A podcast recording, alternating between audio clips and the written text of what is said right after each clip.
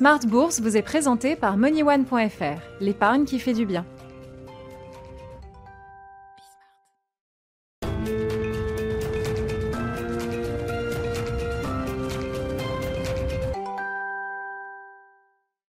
Bourse, votre double dose quotidienne de marché en direct sur Bismart tous les jours à 12h30, l'édition de la mi-journée et puis le soir la grande édition à partir de 18h30. Au sommaire de cette édition de la mi-journée, des marchés européens qui démarrent la semaine très prudemment avec un CAC en baisse sous les 4900 points, semaine qui sera à nouveau intense avec un mélange de publications microéconomiques, de résultats macroéconomiques et de politique bien sûr à 10 jours maintenant de l'élection présidentielle américaine.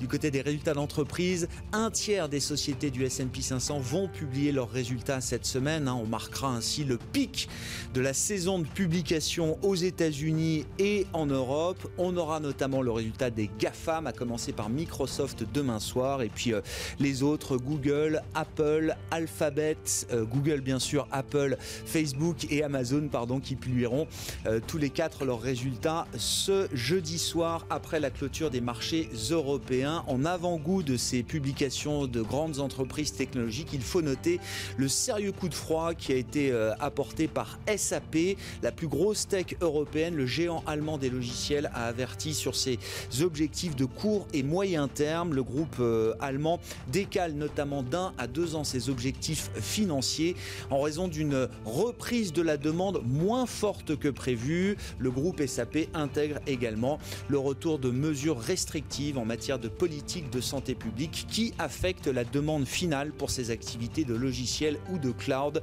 Le titre SAP s'effondre littéralement à la bourse de Francfort ce matin, une baisse de quasiment 20% qui plombe le DAX évidemment, le DAX à Francfort qui recule actuellement de plus de 2%. Semaine qui sera marquée également par les réunions de banque centrale, la BCE ce jeudi bien sûr avec une, pression qui a augmenté encore ces, ces dernières semaines. L'inflation est au plus bas en zone euro, il faudra réagir. Ce sera sans doute euh, l'occasion de faire passer des messages forts pour euh, Christine Lagarde ce jeudi avec euh, sans doute l'idée d'une action à l'occasion de la réunion du mois de décembre pour la Banque Centrale Européenne. On suivra également cette semaine les réunions de la Banque du Japon ce jeudi ou encore un peu plus tôt dans la semaine de la Banque du Canada. Et puis comme chaque lundi à la mi-journée, le plan de trading avec Bourse Direct. Romain Dobry sera avec nous en plateau dans quelques instants.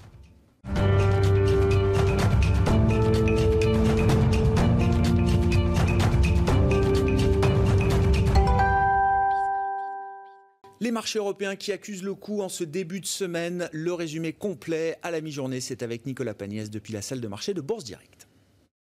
Tendance toujours dans le rouge à la mi-journée pour le CAC 40. Le contexte sanitaire n'est pas de nature à rassurer les investisseurs en ce début de semaine, alors que la France vient de passer le million de personnes contaminées. Une progression qui entraîne de nouvelles mesures de restriction en Europe, avec notamment l'instauration d'un état d'urgence sanitaire d'une durée de six mois en Espagne. Aux États-Unis, qui comptent plus de 80 000 nouvelles contaminations, le gouvernement semble même dépassé par les événements, alors que Mark Meadows, le secrétaire général de la Maison-Blanche, a reconnu que la question n'était plus à ses yeux de tenter de contrôler la pandémie, mais que son administration préférait se concentrer sur les avancées en matière de vaccins ou de traitements, au lieu d'envisager de nouvelles mesures. En matière de plan de relance aux États-Unis toujours, les espoirs sont faibles de voir démocrates et républicains parvenir à un accord avant les élections présidentielles. Si Nancy Pelosi continue à afficher son optimisme sur la possibilité de faire voter ce plan cette semaine, le Sénat, à majorité républicaine, semble lui prioriser le vote de confirmation d'Amy Coney à la Cour suprême. Les républicains s'assureraient ainsi une majorité durable au sein de la plus haute juridiction judiciaire aux États-Unis. Du côté des valeurs à présent, en Allemagne, le géant des logiciels SAP annonce un chiffre d'affaires au troisième trimestre en repli de 4% à 6,5 milliards d'euros. Si SAP a confirmé avoir d'un côté profité d'un accroissement de l'utilisation d'Internet durant les derniers mois, le groupe voit également la demande de ses clients les plus touchés par la situation euh, pandémique reculer. La Commission européenne devrait de son côté approuver la fusion entre PSA et Fiat Chrysler, l'information qui provient pour le moment de sources proches du laisse ainsi espérer la création du nouvel ensemble nommé Stellantis, une, union qui arrive dans un contexte où les constructeurs automobiles doivent produire des véhicules, propres tout en faisant euh, face à la baisse de la demande. Europcar publie de son côté un chiffre d'affaires trimestriel en baisse de 50% par rapport à 2019. Le loueur de voitures renonce d'ailleurs à formuler des objectifs financiers pour 2020 en raison de l'évolution du contexte actuel. Et Airbus s'apprécie ce matin et à la mi-journée alors que les investisseurs attendent la décision de l'OMC en ce qui concerne l'affaire des subventions accordées de part et d'autre de l'Atlantique à Boeing et Airbus. La question est aujourd'hui de savoir si l'OMC autorise l'Union européenne à surtaxer 4 milliards de dollars d'importations américaines.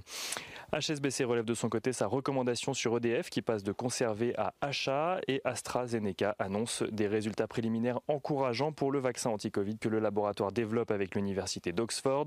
AstraZeneca qui annonce par ailleurs la reprise de ses essais cliniques aux États-Unis pour ce même vaccin. Et on finit avec euh, l'euro-dollar qui euh, s'apprécie à la mi-journée juste au-dessus des 1,18 dollars pour 1 euro. Le baril de Brent, lui, se négocie juste au-dessus des 41 dollars, tandis que l'once d'or euh, s'achète, elle, juste au-dessus des 1900 dollars. La version pour le risque domine donc en ce début de semaine, semaine intense avec des publications d'entreprises, les GAFAM notamment, attendues à partir de demain soir, Microsoft et puis jeudi soir pour euh, Google, Amazon, Apple et euh, Facebook, et puis euh, les réunions de banque centrale et les premières estimations de PIB également, on va en parler dans un instant. Le déroulé de la semaine comme chaque lundi à la mi-journée avec le plan de trading, c'était Nicolas Pagnès depuis la salle de marché de Bourse Direct.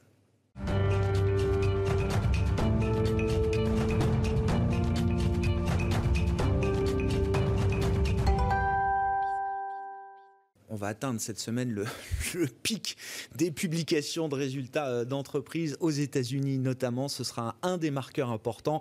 Le plan de trading chaque lundi à la mi-journée avec Bourse Direct et Romain Dobré qui est à mes côtés en plateau. Bonjour et bienvenue euh, Romain. Bonjour Gérard. Membre de la cellule info d'experts de, Bourse Direct. Oui, je le disais déjà, début de semaine un peu, un peu morose, beaucoup de prudence.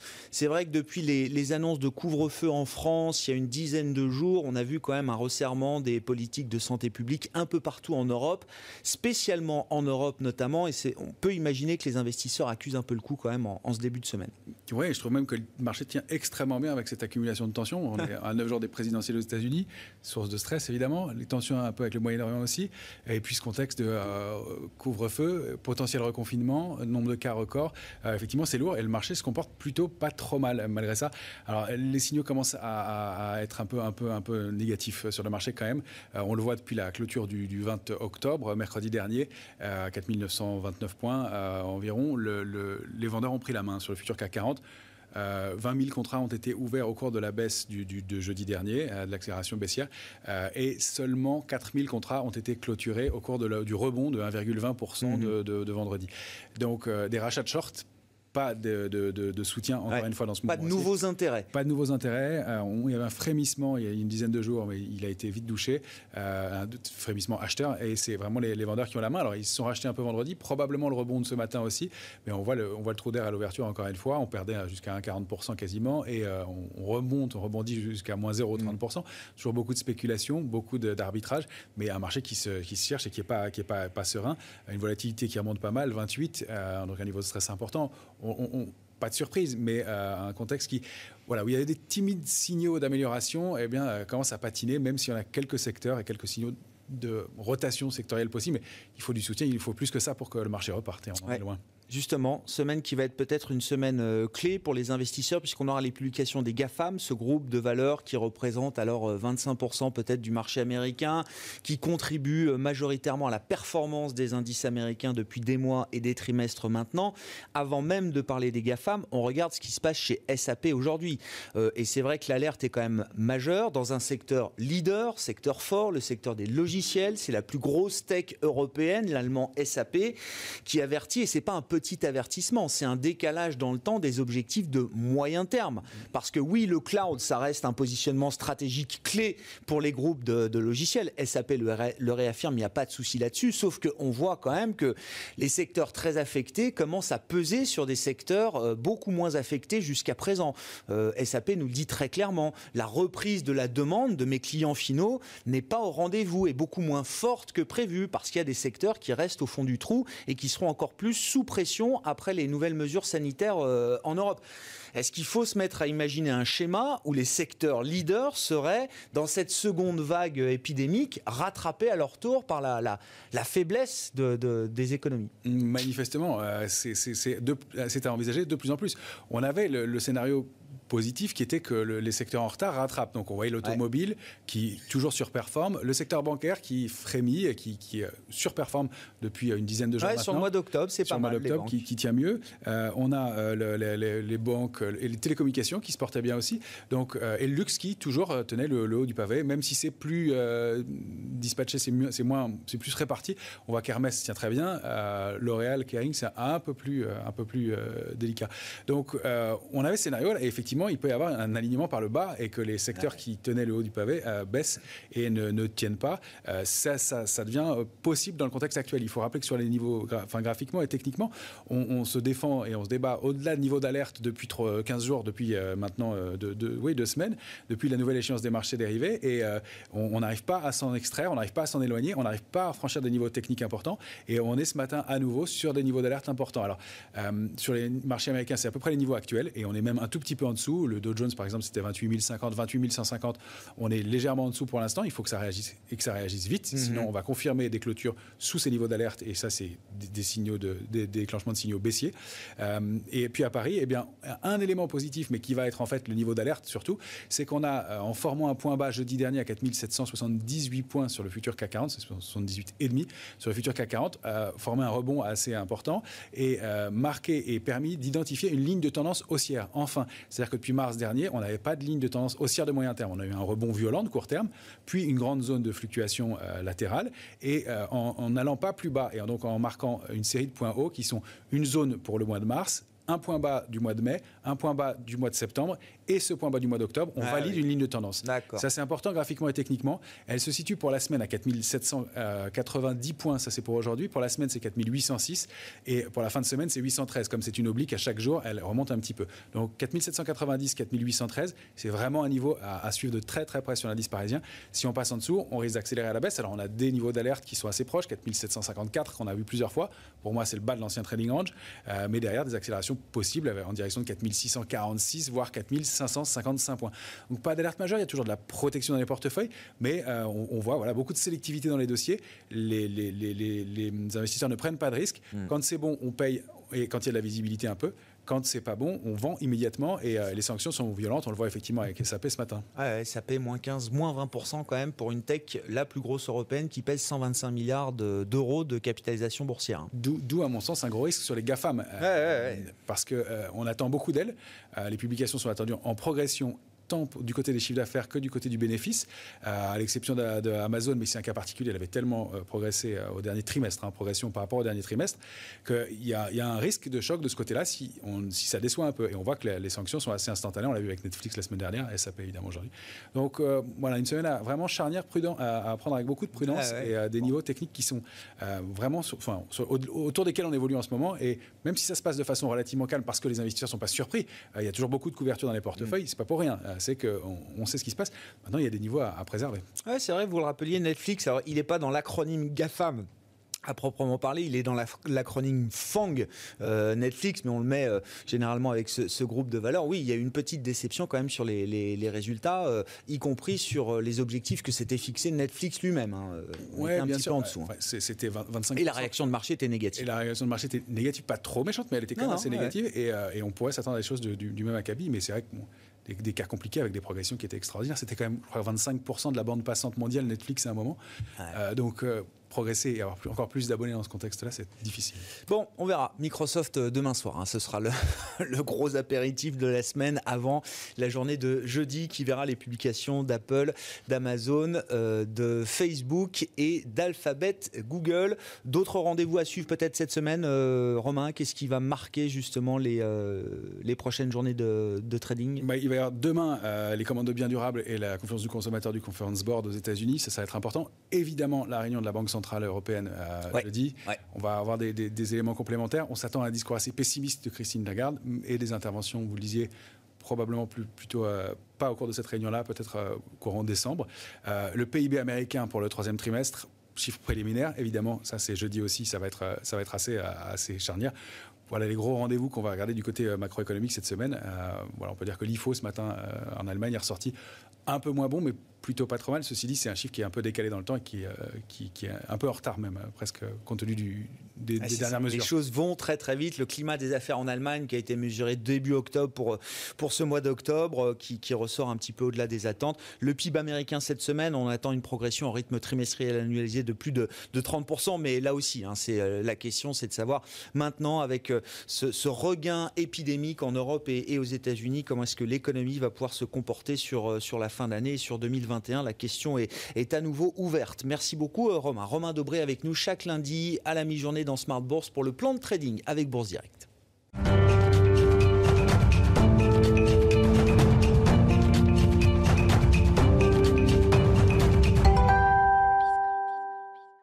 Thomas Kosterg avec nous également chaque lundi à la mi-journée dans Smart Bourse, économiste senior en charge de suivre les États-Unis chez Pictet Wealth Management par téléphone depuis Genève. Bonjour euh, Thomas, effectivement, il faut qu'on reparle peut-être de la situation euh, épidémique. Alors le stress épidémique remonte évidemment en Europe, assorti de, de mesures de restrictions nouvelles en matière de, euh, de, politique de santé publique. On a un stress épidémique qui repart violemment aux États-Unis. En revanche, la stratégie de, de santé publique est complètement différente. C'est le chief of staff de la Maison Blanche qu'il rappelait encore en fin de semaine dernière, euh, Thomas, on, ne cherchera pas à contrôler l'épidémie aux États-Unis. La deuxième vague euh, ne, sera pas contrôlée aux, États-Unis. La stratégie repose désormais sur euh, le ou les vaccins et les traitements potentiels.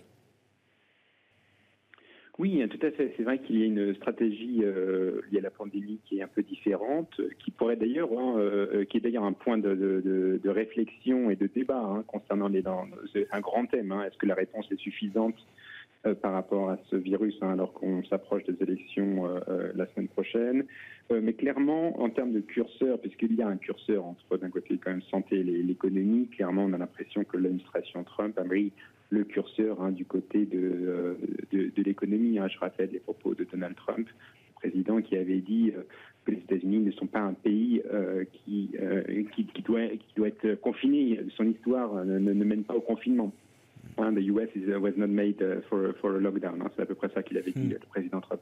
Donc la question, euh, néanmoins, est intéressante puisqu'on a vu de l'autre côté, du côté démocrate, Joe Biden, euh, qui euh, a potentiellement un, un autre, un autre point de vue sur la question et notamment où mettre le curseur entre la santé et, et, l'économie. Et clairement, on le voit beaucoup plus susceptible, un Joe Biden, de remettre en place des, euh, des, mesures de, semi-confinement ou de, ou de, confinement, euh, en tout cas des mesures, voilà, parce que le virus, c'est vrai, se, développe avec l'activité sociale et donc l'activité euh, économique. Hein. donc il y a quand même en effet ce, grand dilemme là, mais avec Joe Biden, il pourrait y avoir en effet une nouvelle politique et une nouvelle place sur ce, sur ce, sur ce curseur. Oui, sachant que Joe Biden, en cas d'élection, n'aurait pas les mains libres avant début janvier. C'est ça quand même pour peut-être imposer une nouvelle stratégie en matière de politique de santé publique, euh, Thomas. Hein. Tout à fait. Et pour être complet sur, euh, sur la réponse, euh, j'ai envie de dire qu'il y a aussi, hein, et on a vu aux États-Unis, une réponse budgétaire hein, pour quelque part compenser les pertes du au coronavirus qui a été très importante. Hein. Donc il y a quand même on tape, on peut taper du poing sur la table assez fort et on ne peut, on peut d'un côté euh, imposer des mesures de confinement et de l'autre mettre en place des mesures budgétaires euh, très euh, très ambitieuses. Donc il y a aussi quand même ce, ce point-là à, à, à, à, encapsuler puisque avec Joe Biden il peut y avoir aussi des mesures très ambitieuses du point de vue budgétaire. Mmh. Maintenant juste sur la, la pandémie elle-même, les derniers chiffres aux États-Unis montrent qu'elle s'est déplacée hein, du côté des, des, des, zones urbaines aux zones rurales. Hein. Donc les zones rurales sont très touchées à l'heure euh, à l'heure actuelle. Alors d'ailleurs, hein, point de vue politique, c'est une vraie, question puisque les, zones rurales sont aussi celles qui votent le plus pour Trump, en tout cas en 2016, c'était ces zones rurales qui avaient vraiment fortement soutenu euh, le président Trump. ce sera un facteur non négligeable, évidemment, dans les, décisions électorales qui, euh, qui interviennent en ce moment, parce que je rappelle, il y a quand même déjà des dizaines de millions d'électeurs américains qui se sont prononcés avant même le jour de scrutin du, 3 novembre prochain, euh, Thomas. Au-delà de, de, du stress pandémique actuel, vous avez identifié deux changements structurels, des changements qui perdureront, selon vous, après l'épidémie de, Covid-19, hein, si tant est que cette épidémie disparaisse un jour, c'est ce qu'on souhaite bien sûr, Thomas. Déjà des mouvements structurels importants sur l'immobilier des Américains, il faut peut-être en, dire ou en redire un mot, Thomas, et puis des changements également structurels ou en accélération en matière d'innovation. Oui, tout à fait. Alors, premier point euh, est assez intéressant sur l'immobilier des États-Unis, puisqu'il y a vraiment ce retour euh, dans les grandes banlieues. Hein. La, la, crise financière de, 2008, on a eu un phénomène où les Américains se sont mis dans les grandes villes. Hein. C'était aussi là, dans les grandes villes, où il y avait plus d'opportunités de travail, euh, les millennials se sont concentrés dans les grandes villes. Et là, après cette crise du coronavirus, on a vu un changement radical. Donc tout le monde quitte les, enfin tout le monde, un gros mouvement de foule pour quitter les, centres urbains et pour aller euh, dans les euh, dans les banlieues. Et on le voit, hein, les indicateurs du des ventes de maisons. Hein, tout ça, ça explose. Hein, on est vraiment en surchauffe totale. On voit que les, prêts hypothécaires, euh, c'est en forte hausse également. Donc il y a vraiment un gros mouvement vers, vers, les maisons et aussi qui entraîne un mouvement de consommation parce que qui dit voiture, maison dit euh, voiture, dit achat de biens durables, les, meubles, etc., etc. Donc on a vu tout cet îlot de consommation qui tourne autour des nouvelles maisons euh, qui, qui est en pleine effervescence. Néanmoins, il faudra faire attention parce que qui dit quitter un endroit pour aller à un autre dit aussi qu'on quitte les grandes villes. Et là, on se rend compte bah, que les grandes villes sont dans un, état de, financier très très très, très précaire. Hein. On mmh. voit des grandes villes qui commencent à couper dans les, dans les, dans les dépenses. Euh, et c'est pour ça que les démocrates demandent un, un plan d'aide pour ces grandes villes puisque les rentrées fiscales sont en train de, de, tomber très, très fortement. Et il y a un vrai stress financier du côté des grandes villes, à la fois finalement sur, les, sur le côté euh, budgétaire de ces grandes villes, mais aussi euh, sur le, prix de l'immobilier hein, dans, les, dans, les, grandes villes, bureaux et, euh, et ménages. Mm. donc voilà.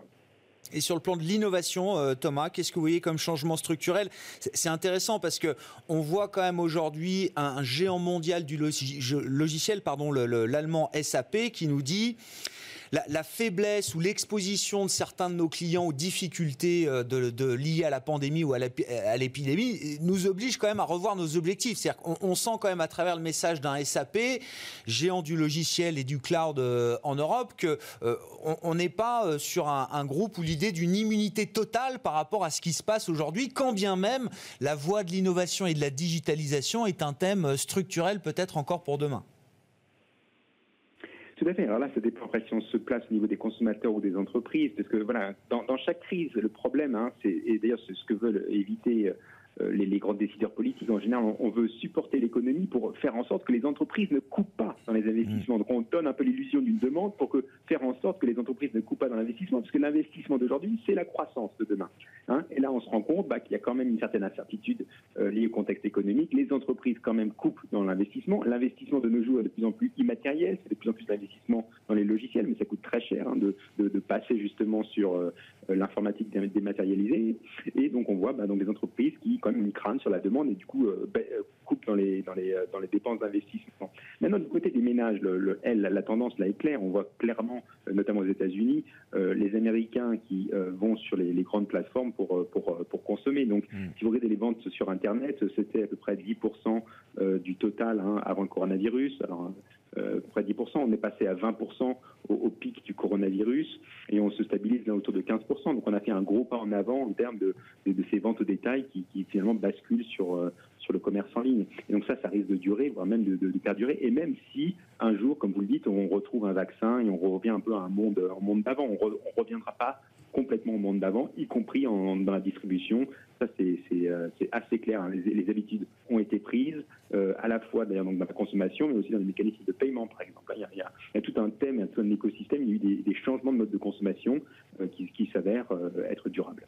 Des changements structurels donc à travers cette, crise pandémique. Sur le front des marchés, Thomas, comment est-ce que vous interprétez alors le, le, signal envoyé par les taux longs américains ces derniers jours ou ces dernières semaines, même avec un phénomène de, de pantification de la courbe des taux? On peut regarder le 3 mois 10 ans, le 2 ans 10 ans, le 10 ans 30 ans euh, également. À chaque fois, on a une, courbe qui se repentifie. Euh, Thomas, comment est-ce qu'on peut expliquer simplement ce, signal de marché et quel rationnel est-ce qu'on peut mettre derrière? Est-ce que le marché est en train d'intégrer l'idée d'une vague bleue démocrate euh, à la Maison Blanche et au Congrès, Sénat compris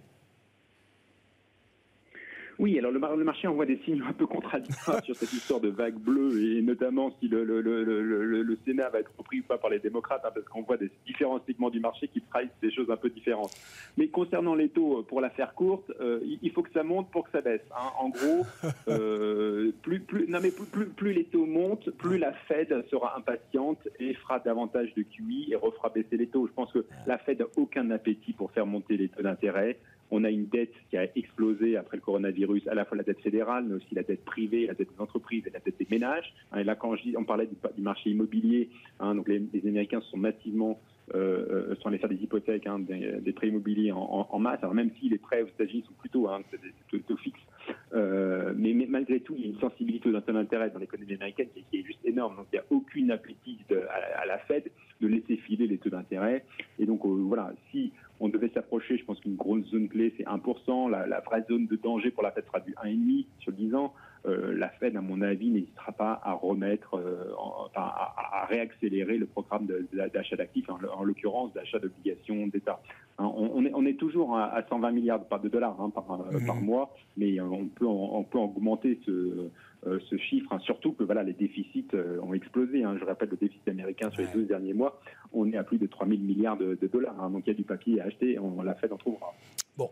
On notera prochaine réunion de la réserve fédérale américaine les 4 et 5 novembre prochains dans le sillage du scrutin du 3 novembre, euh, du scrutin présidentiel évidemment aux, États-Unis. Un mot peut-être pour, euh, euh, pour, parler du PIB américain, la première estimation qui sera publiée cette semaine, ce jeudi.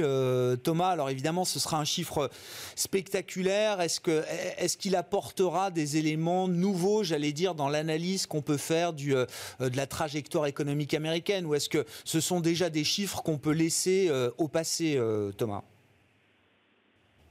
Oui, la croissance de, l'économie américaine est un peu une croissance un peu en zigzag. On a donc un rebond très fort au troisième trimestre, qui est un peu étonnant, puisqu'il faut, faut le dire, euh, il y a eu quand même une remontée des cas aux États-Unis au mois de juillet, qui a été assez, assez forte. Hein. on pense notamment en, en, États comme la Floride, mais ça n'a pas empêché les, Américains de, consommer. C'est vrai qu'il peut, il peut y avoir une différence entre consommateurs américains et européens, notamment par rapport à l'anxiété lié à ce coronavirus. Il y a un peu moins d'anxiété quelque part aux États-Unis, on a mm. l'impression. Et puis deuxième chose, comme je le mentionnais avant, l'histoire du, marché immobilier quelque part. Bon voilà, on va en banlieue, donc on doit consommer, on doit acheter euh, des meubles, etc., une voiture, et, donc on fait un peu fi coronavirus malgré tout. Moi, je pense que maintenant, si on va dans le quatrième trimestre, le quatrième trimestre est beaucoup plus difficile. Hein. on rentre dans la phase difficile de la croissance, c'est-à-dire que structurellement, on sait qu'il y a des secteurs qui sont euh, en difficulté, le, les loisirs, le tourisme. Hein. on a vu d'ailleurs Disneyland qui, qui, qui, est licencié euh, des collaborateurs. Hein. Euh, voilà, donc on a un phénomène plus structurel, donc on rentre dans le dur du sujet et on voit surtout aussi du, côté budgétaire qu'on n'a pas de nouveau plan budgétaire, donc les aides, notamment les allocations chômage, sont, arrivent un peu à leur fin. Et donc ça c'est un problème puisqu'on a ce qu'on appelle un, une, chute de revenus brutale au quatrième trimestre qui peut engendrer des chocs économiques à un moment où, hein, il faut le rappeler, aux États-Unis, la période Thanksgiving et Noël, c'est la période la plus importante hein, pour la consommation aux États-Unis. Et c'est vrai que là, je, dis attention danger, puisqu'on va dans cette période de fin d'année avec euh, des revenus des ménages qui sont en train de s'effriter euh, très fortement, euh, puisque les aides, les allocations chômage notamment, sont arrivées à leur fin au mois cet été.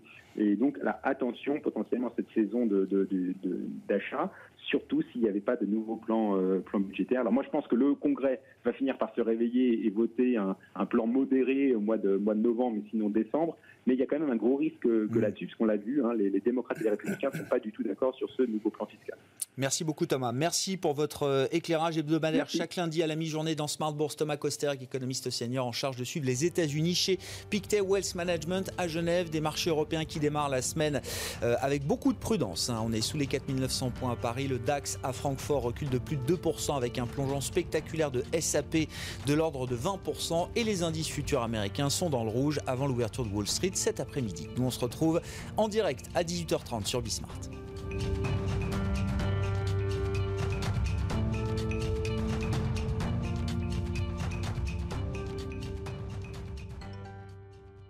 C'était Smart Bourse avec MoneyOne.fr, l'épargne qui fait du bien.